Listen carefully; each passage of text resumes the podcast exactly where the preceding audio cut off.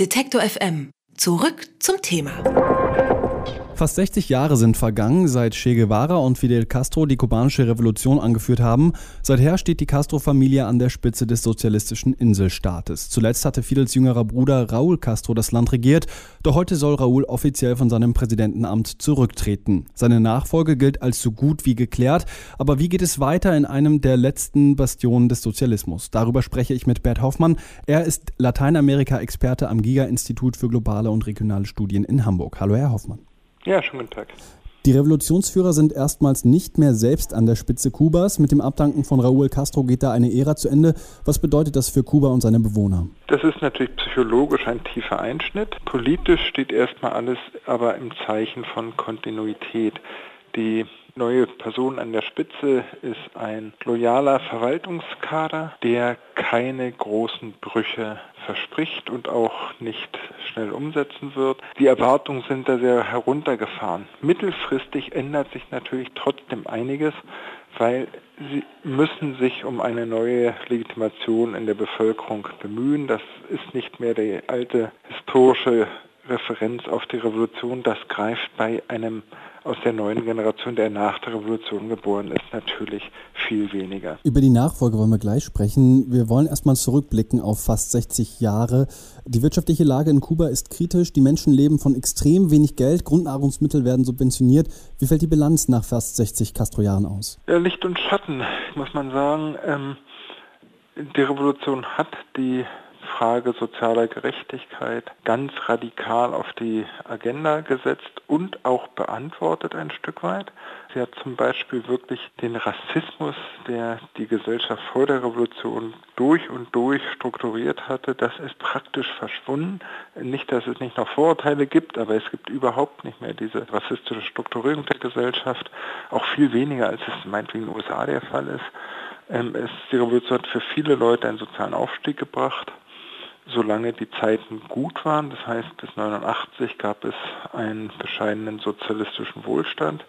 Ähm, nach dem Zusammenbruch der Sowjetunion ist das in die Krise gekommen und seitdem sind die Wirtschaftsverhältnisse tatsächlich prekär. Es gibt noch Gesundheit, Bildung für alle und umsonst, nicht mehr in der Qualität wie früher, aber das ist immer noch was. Aber es gibt auch wirklich sehr, sehr prekäre Lebensbedingungen und schlechte Zukunftsperspektiven, weshalb viele Kubaner auch die Insel verlassen. Der Migrationsdruck ist hoch. Politisch muss man sagen, war der Preis schon so, dass es mit harter Hand regiert worden ist, dass es keine Spielräume eigentlich für die Andersdenkenden gab. Viele konnten das Land verlassen, haben das Land verlassen. Insofern ist das sicherlich mit in Rechnung zu stellen, aber auch die Konfrontation mit den USA und die USA haben immer wieder diese Konfrontation angeheizt und diese Stimmung einer belagerten Festung, diese kalte Kriegsstimmung geschaffen und dass diese Polarisierung bis heute eigentlich die Politik in Kuba prägt, das ist sicherlich auch Verantwortung beider Seiten, nicht nur der Regierung in Havanna, sondern auch der USA. Trotzdem für die zukünftige Regierung in Kuba wird es da also einiges zu tun geben. Es ist ein großes politisches Erbe. Der kommende Nachfolger oder der designierte Nachfolger, der heißt Miguel Díaz-Canel, gilt als ähm, ja, eben Vertrauter der Castro-Regierung. Was ist das für ein Politiker und ist er in der Lage, Veränderungen herbeizuführen? Erstmal muss man sagen, er wird Präsident werden, aber das ist nicht die mächtigste Position im Land. Die mächtigste Instanz ist das Politbüro. Vorsitzender der Kommunistischen Partei und damit auch Vorsitzender des Politbüros bleibt erst einmal Raúl Castro. Das Militär ist auch weiter sehr stark im internen politischen Institutionengeflecht.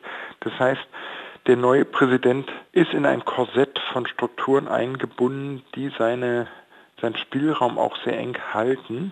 Unabhängig davon, was er im tiefsten Innern wollen würde, ist das nicht eine allmächtige Position und auch nicht mal die klare Führungsposition im Land zu seiner Person. Diaz-Canel hat seinen ganzen Werdegang in den Strukturen von Partei und Staatsapparat verbracht. Man kann auch sagen, er hat viel Verwaltungserfahrung. Er ist ein zuverlässiger Manager einer sozialistischen Bürokratie. Kein Populist, kein Charismatiker, kein großer Redner, sondern jemand, der moderiert. Große Veränderungen erstmal nicht, mittelfristig schon. Er ist eine andere Generation. Er weiß, um die Bedürfnisse in der Bevölkerung, dass man nicht nur mehr Essen auf dem Tisch haben will, das auch, aber auch mehr Zugang zum Internet und dies und das. Wie er darauf reagieren wird, kann er nicht alleine entscheiden. Das ist sozusagen ein ganzes Aus Balancieren des Machtapparats. Sie haben gerade schon die Legitimation angesprochen, die bei den Castro-Brüdern ja aus der Geschichte des Landes und der Geschichte der Revolution kommt. Wie wird die kommende Regierung denn da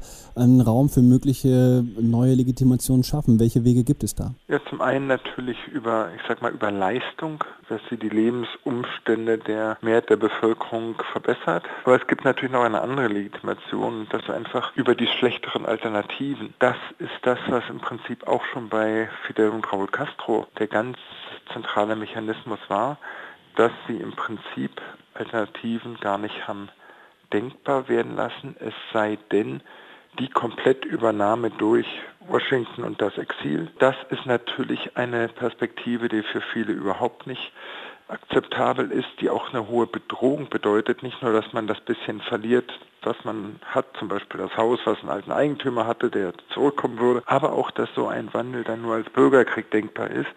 Und wenn das die Alternative ist, dann sind sehr, sehr viele auch mit einem weiter so zufrieden, selbst wenn sie mit den Lebensumständen nicht zufrieden sind. Das stabilisiert natürlich unheimlich. Sie haben jetzt schon mehrfach das äh, Verhältnis von Kuba und den USA angesprochen. Da wollen wir zuletzt noch einen Blick drauf werfen. Das hat sich ja zuletzt unter Obama und Raúl Castro etwas entspannt.